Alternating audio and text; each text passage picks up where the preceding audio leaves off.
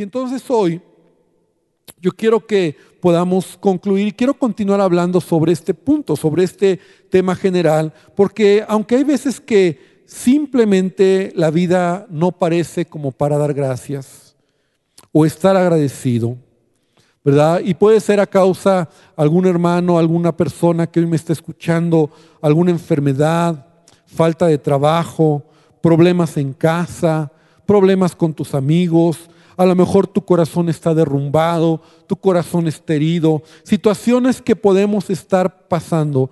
Y tú podrías decir, bueno, ¿cómo quieres, pastor, que yo dé gracias a Dios? Y yo sé que es una, eh, una expresión o una, un sentimiento muy genuino, ¿verdad? Porque a veces cuando pasamos momentos trágicos, momentos difíciles, nosotros pensamos, ¿cómo voy a dar gracias a Dios por esto? Sin embargo, yo quiero decirte que debemos aprender algo más y quiero un punto más mencionar, que la gratitud debe de ser una decisión que voy a tomar en mi vida. Es decir, la gratitud debe de ser una decisión.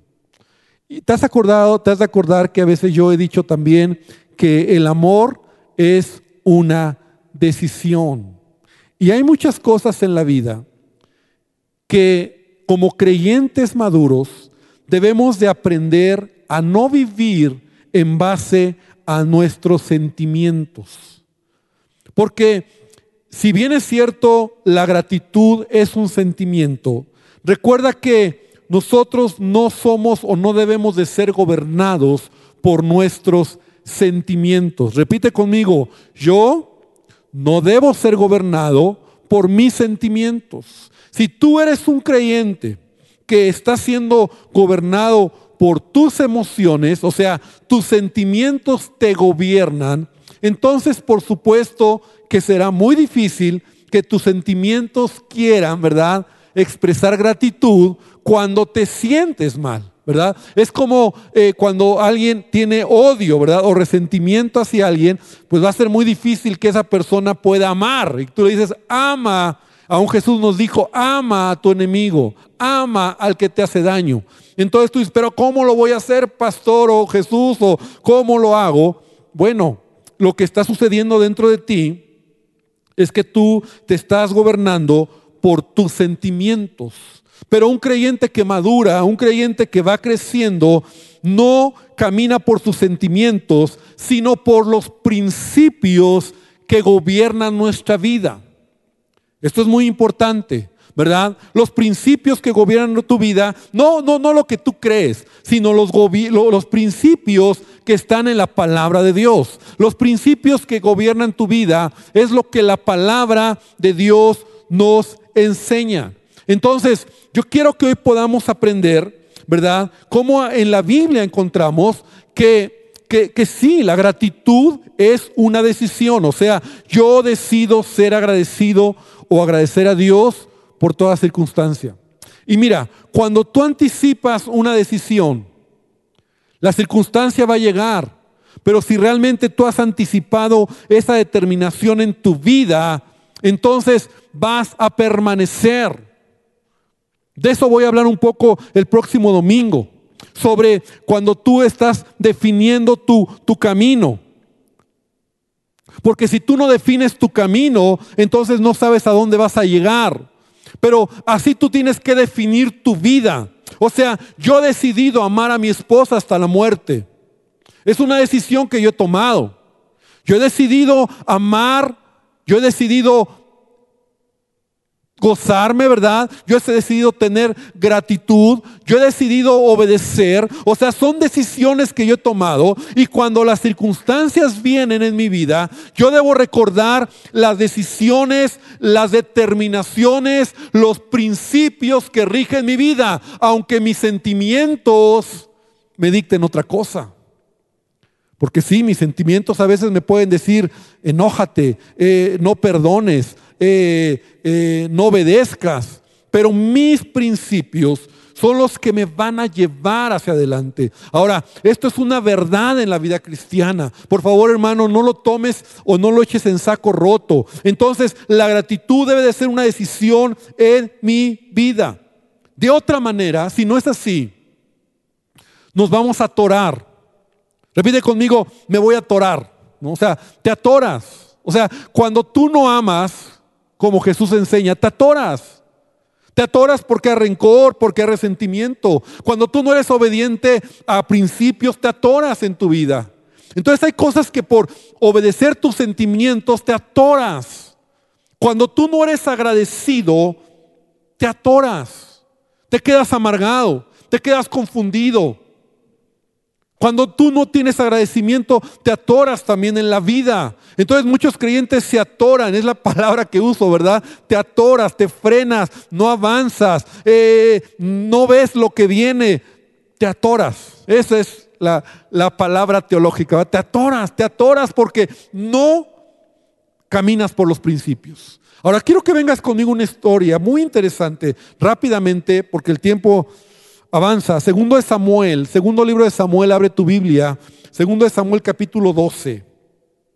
Y voy a leer a partir del versículo número 13, un, una parte de, la historia de David, cuando él, después de que él pecó, tú, te acuerdas, tú conoces la historia, David pecó, David tomó a esta mujer Betsabé, eh, se acostó con ella, la embarazó, mató a su esposo, a Urias, y hasta que no llega el profeta Natán y descubre todo su pecado, es que él entra en un proceso, en un trato con Dios. Entonces, en ese contexto, es esta historia que vamos a leer, segundo de Samuel 12, 13. Entonces dice, eh, y lo voy a leer en la nueva traducción viviente. Entonces David confesó a Natán, he pecado contra el Señor. Y Natán respondió, sí, pero el Señor te ha perdonado y no morirás por este pecado. Sin embargo, como has mostrado un total desprecio por la palabra del Señor con lo que hiciste, porque David desobedeció a Dios, obviamente, y despreció o hizo a un lado lo que Dios había puesto en él, tu hijo, dice, morirá. O sea, el hijo que estaba en el vientre de esta, de, de oh, se me fue el nombre, de Betsabé Dice, tu hijo morirá. Y después que Natán regresó a su casa, el Señor le envió una enfermedad mortal al hijo que David tuvo con la esposa de Urías. Así que David le suplicó a Dios que perdonara la vida de su hijo y no comió. Y estuvo toda la noche tirado en el suelo. Entonces los ancianos de su casa le rogaban que se levantara y comiera con ellos, pero él se negó. O sea, David se encuentra en un momento bien complicado porque viene una palabra de parte de Dios muy fuerte, ¿verdad? Y Dios en su soberanía actuó de esa manera y, no siempre sucede, ¿verdad? Pero en este caso así fue. Dios dijo, tu hijo va a morir. Y entonces David empezó a suplicar a Dios, empezó a, bueno, lloraba, yo me imagino, pedía, clamaba por un milagro así lo dice la Biblia, estuvo, no comía, y entonces los, los ancianos le rogaban, versículo 17, que comiera, o sea, estuvo en ayuno, y finalmente al séptimo día, o sea, siete días después, siete días que David estuvo clamando, yo imagino, sin bañarse, llorando, ayunando, pidiendo a Dios un milagro, pidiendo a Dios que Él haga algo. Y yo no sé si esto te suena familiar. Han sido días de mucha oración, oramos por hermanos, oramos por personas y Señor, clamamos porque Dios haga un milagro. Pero mira lo que dice el versículo 18, el niño murió al séptimo día. Y los consejeros de David tenían temor de decírselo. No, ellos decían, no escuchaba razones cuando el niño estaba enfermo. ¿Qué locura hará cuando le digamos que el niño murió. O sea, si estaba mal cuando el niño estaba enfermo, ahora ¿qué va a pasar cuando le digamos tu hijo murió? Y cuando David vio que susurraban entre sí, se dio cuenta de lo que había pasado. O sea, David se da cuenta y les pregunta, ¿murió el niño? Sí, le contestaron, ya murió. De inmediato, y aquí es donde quiero que veas, esto me, me rompe la cabeza, pero hay una enseñanza muy profunda en lo que David hizo. De inmediato David se levantó del suelo, se lavó, se puso lociones, se cambió de ropa y luego fue al tabernáculo a adorar al Señor y después volvió al palacio donde le sirvieron comida y comió y sus consejeros estaban asombrados. Y yo también, cuando leo esta historia, me asombro. No lo entendemos, le dijeron. Mientras el niño aún vivía, lloraba y rehusaba comer. Pero ahora que el niño ha muerto, usted terminó el duelo y de nuevo está comiendo. Y mira lo que David les dice, ayuné y lloré. Mientras el niño vivía, porque me dije, tal vez el Señor sea compasivo conmigo y permita que el niño viva. Pero ¿qué motivo tengo para ayunar ahora que ha muerto? ¿Puedo traerlo de nuevo a la vida? ¿A la vida? Un día iré yo a él, pero él no puede regresar a mí. Este pasaje tiene muchísima riqueza. Sin embargo, yo quiero que nosotros podamos ver la manera en que David actúa, ¿verdad? Entre el momento en que él está en una crisis, escúchame bien, en el momento en que él está en una crisis, y en esa crisis él está clamando a Dios por un milagro, con un corazón quebrantado, con un corazón arrepentido, dolido, pidiendo que Dios haga misericordia. Una crisis que duró siete días. Una crisis que lo llevó a estar en ayuno, a no comer, a no bañarse, a estar tendido en el piso, ¿verdad? Pidiendo un milagro. Pero cuando eso, cuando el desenlace, ¿verdad? Sucede, cuando muere el niño, ahora vemos a un David que se levanta, un David que se repone, un David que se seca las lágrimas, un David que se limpia, se baña, se rasura, se sienta a comer y sorprende a todos por lo que él hace. Pero, y lo hace en libertad, como que tú puedes ver como un David medio, medio insensible, medio raro, ¿verdad? Y sobre todo eh, esto yo creo que nos rompe, ¿verdad? Eh, eh, el decir, entonces no debo de llorar cuando un ser querido muere. No, no, no, no te atores en eso porque, porque no, no quiere decir eso, porque aun cuando un ser querido muere, es válido en la escritura que tú tengas un tiempo de duelo, que tú llores, que tú pases un proceso. Pero yo quiero que podamos ver cómo entre la crisis, el desenlace y la decisión que David tomó, escúchame bien, porque David tomó una decisión, repite conmigo decisión. David tomó una decisión. ¿Esa decisión cuál fue? Se acabó. No voy a seguir igual. Entre ese camino, algo hizo David. Tú lo viste, tú lo leíste conmigo. David fue al tabernáculo a adorar a Dios. David fue al tabernáculo, fue ahí donde estaba el arca, ese tabernáculo que él había construido, improvisado, ¿verdad? Esa carpa, ese lugar donde estaba el arca, donde había cantores, donde había levitas, donde había gente que estaba día y noche adorando al Señor. Y entonces yo leí esta historia y yo pensaba, ahí, en ese lugar, cuando David llegó al tabernáculo a adorar a Dios. No nos dice más, pero yo estoy seguro que ahí David derramó su corazón a Dios. Ahí se despojó de toda tristeza. Ahí se despojó de todo temor, de toda condenación, de toda angustia. Es ahí donde tal vez David reacomodó sus valores, donde Dios sigue siendo Dios, donde nosotros somos como dice la palabra de Dios, la obra en sus, de sus manos, ¿verdad? Somos vasija en sus manos. Y sabes, todo esto que David hizo fue lo que trajo a su corazón el tomar una actitud diferente. Es decir, David en el momento de crisis está clamando a Dios, pero cuando la crisis se complica y su hijo muere, él entra a la presencia de Dios, adora al Señor. Y te acuerdas que el segundo punto era que la gratitud trae alabanza a tu vida. Y cuando tú decides alabar a Dios en medio de la crisis, cuando tú en la adoración sanas el corazón de heridas, de dolor, de angustia, de temor, entonces David se levanta, sale del tabernáculo y él ha tomado una decisión. Y esa decisión es, Señor, yo te adoro y te doy gracias por esta situación. Sabes, yo no sé si David había oído la historia de Job, que probablemente sí, o había leído la historia de Job.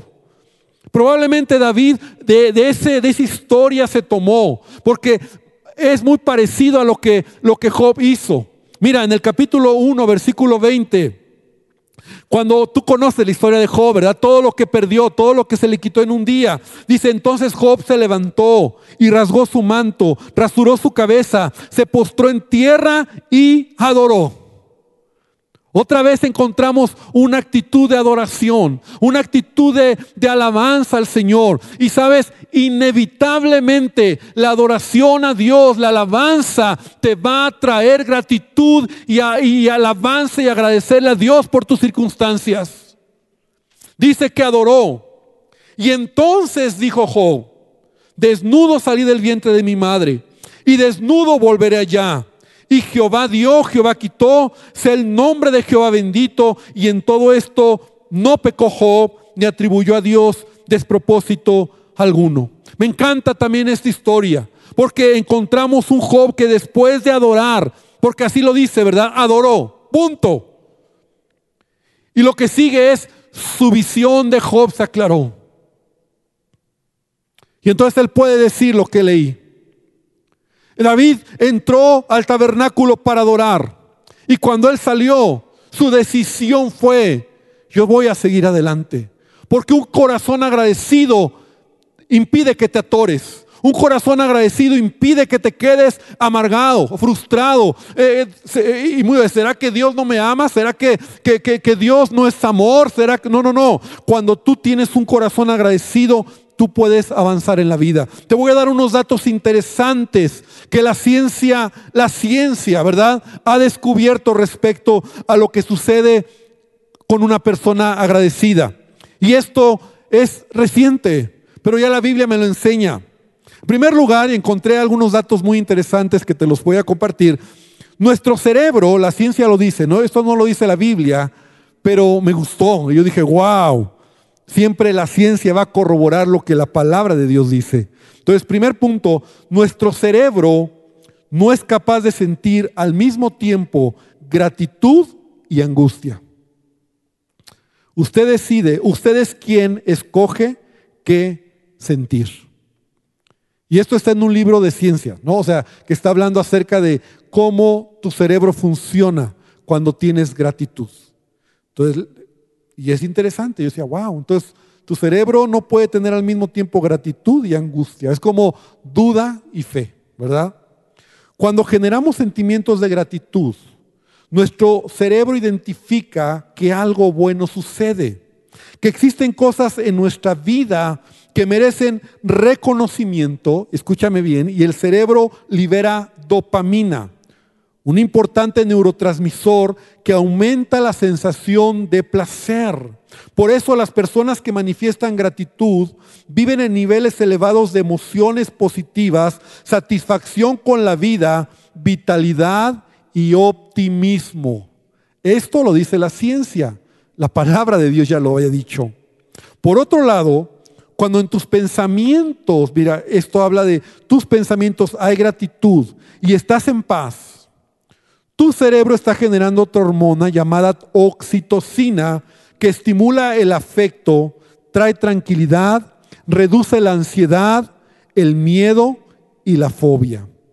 Por eso, este estudio concluye, es muy largo, pero solamente yo resumí, no es que las personas felices sean agradecidas, son las personas agradecidas las que son felices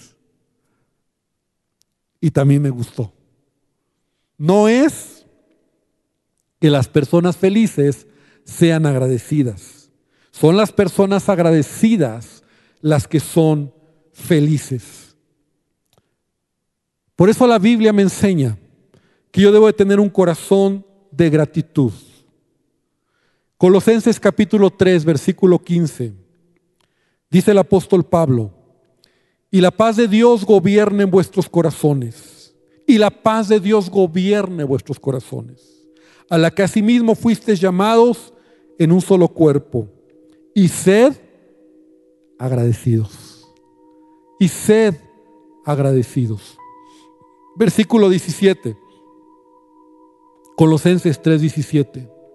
Y todo lo que hacéis, sea de palabra o de hecho, hacedlo todo en el nombre del Señor Jesús, dando gracias a Dios Padre por medio de Él.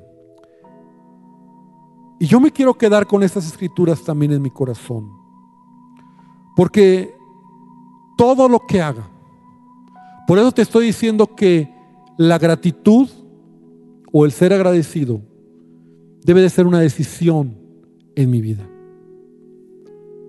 Y amada iglesia, Dios me ha hecho sentir darte este mensaje. Debemos dar gracias al Señor en todo momento. Dando gracias a Dios por medio de Cristo. Ser agradecidos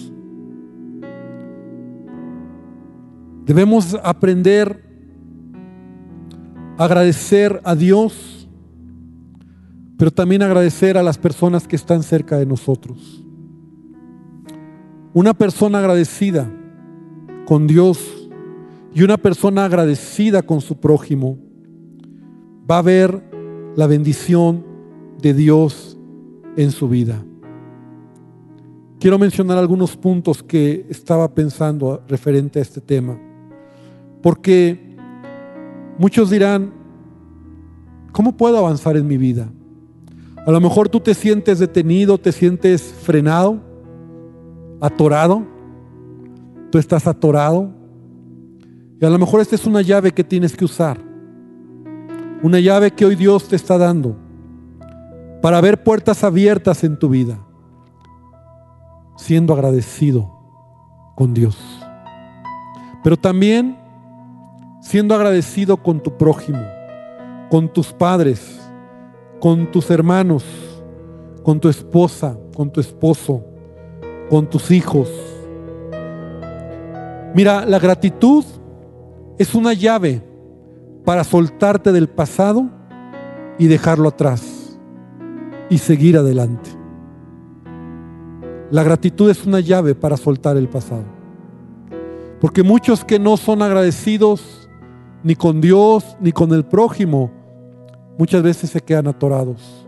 Se quedan atorados en lo que pasó, en lo que, en lo que no se logró, en lo que no llegaste y estás frustrado. Pero la gratitud es una llave para soltarte del pasado. La gratitud debe de estar de continuo en tus labios, ya lo decía. Cada día debes de dar gracias a Dios. Cada día debes decir, Señor, gracias, gracias. Por eso leíamos la semana pasada este salmo donde dice, entrad por sus puertas con acción de gracias. Alabadle, bendecid su nombre. Debe de estar de continuo en tus labios. Una persona agradecida está todo momento agradeciendo a Dios por lo bueno y por lo malo. Porque Dios tiene control de todas las cosas darle gracias al Señor. La gratitud te lleva dar la milla extra en tu familia, en tu trabajo, en tu servicio a Dios. Sabes, la persona que es agradecida es una persona que, que, va a dar la milla extra. No es una persona que se está quejando. No es una persona, ay, ¿por qué? ¿Y, por qué yo? ¿Y por qué a mí? Y, todo conmigo. No, no, no, no. Una persona agradecida es una persona que, que tiene un buen corazón, está contenta y, mira, aún en las empresas la gente quiere personas agradecidas. Yo no quiero gente que se está quejando, gente que está molesta, gente que, ay, ¿por qué lo voy a hacer? A mí no me toca. No, cuando tú estás agradecido con Dios, por ejemplo, tú estás sirviendo al Señor y lo haces porque estás agradecido con Dios. Yo, muchos de nuestros servidores, de sus labios, yo he escuchado, pastor, yo sirvo al Señor porque no tengo cómo agradecerle lo que ha hecho en mi vida. Y la verdad esa es la razón por la cual le servimos. Porque no hay palabras, no hay, no hay manera de, de, cómo lo agradeces a Él. Señor, te quiero servir. Pero el que no está agradecido con Dios, ay, todavía quieren que sirva y todavía voy a dar mi tiempo y todavía voy a estar ahí. No, el que tiene un corazón agradecido siempre dará la milla extra. La gratitud, también lo hablábamos la semana pasada, en tu corazón, la gratitud en tu corazón te da favor ante Dios. O sea, Dios bendice al que tiene un corazón agradecido. Recuerda que la semana pasada hablamos del pueblo de Israel, quejumbroso, achacoso, molesto por todo y no entraron a la tierra prometida. Dios se hartó y Dios dijo, hasta aquí, hasta aquí. Yo no voy a bendecir a ese pueblo que se está quejando todo el tiempo cuando les he dado todo. Entonces un corazón agradecido, hermano, te va a dar favor delante de Dios. Este año no sabemos cómo viene. Ni siquiera podemos decir, ahora sí este nuevo año, prepárate para las nuevas eh, planes, o, porque no sabemos cómo viene. Pero sí sabemos lo que tenemos que hacer. Y una de las cosas que podemos empezar es teniendo un corazón agradecido como una decisión en nuestra vida. Otro punto importante, la gratitud vence todos los sentimientos negativos que se generan en tu vida. La gratitud vence todos los sentimientos negativos. Ya lo veíamos que la ciencia misma, eso me sorprendió hablando acerca de cómo tu cerebro no es capaz de sentir al mismo tiempo gratitud y angustia. Pero la Biblia me enseña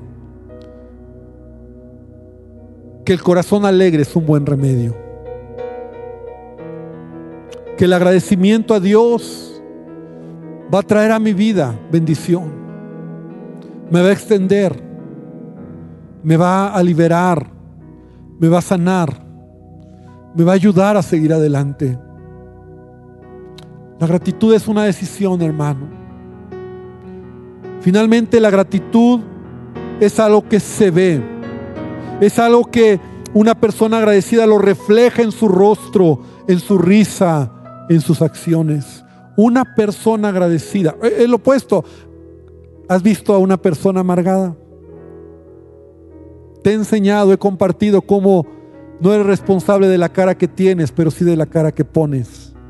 ¿Has visto cómo pone su cara a una persona amargada? Pero también una persona agradecida, su rostro lo refleja, su risa, sus acciones. Y yo te quiero invitar a que este fin de año hagamos algo. Tal vez tú te vas a quedar en casa con tu familia y yo espero que así sea por cuidarte, ¿verdad?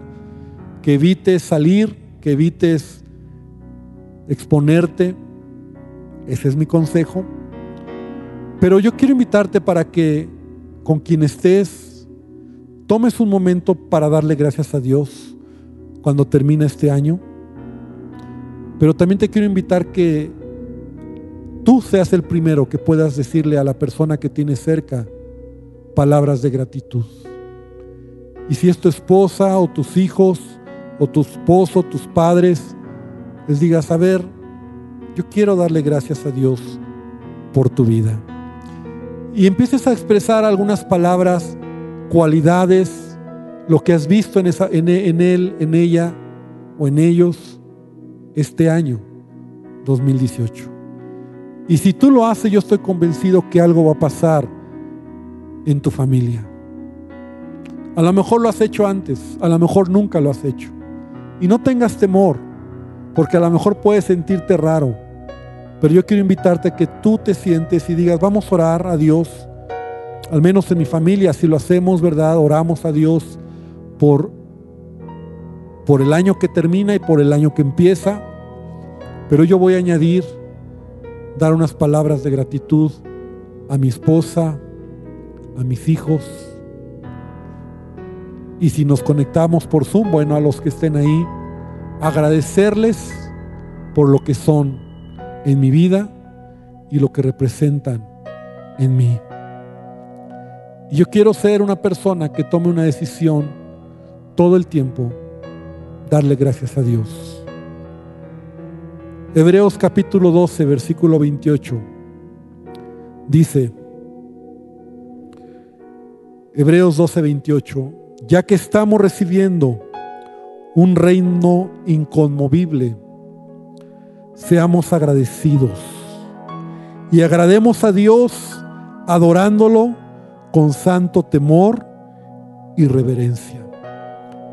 Si yo sé que el contexto de esta escritura, el apóstol está hablando de la salvación, está hablando de la herencia que Dios nos ha dado, de, de la gracia que hemos recibido y el favor, pero me jaló, me jaló y yo quiero que hoy podamos decirle a Dios, Señor, gracias primero porque soy tu hijo.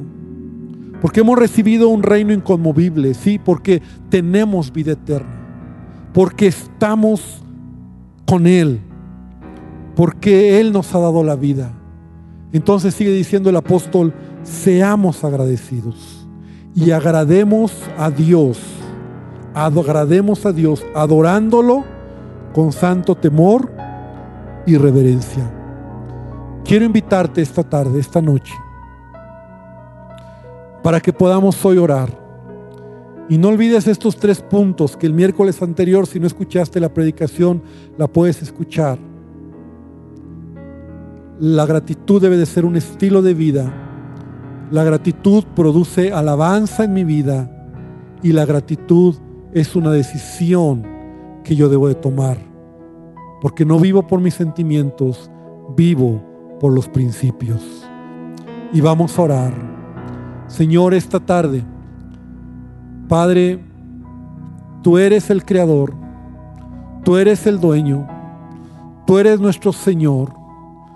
Y Dios, un día decidimos, o más bien respondimos a tu amor, respondimos a tu misericordia, respondimos a tu evangelio que transforma y ha transformado nuestras vidas.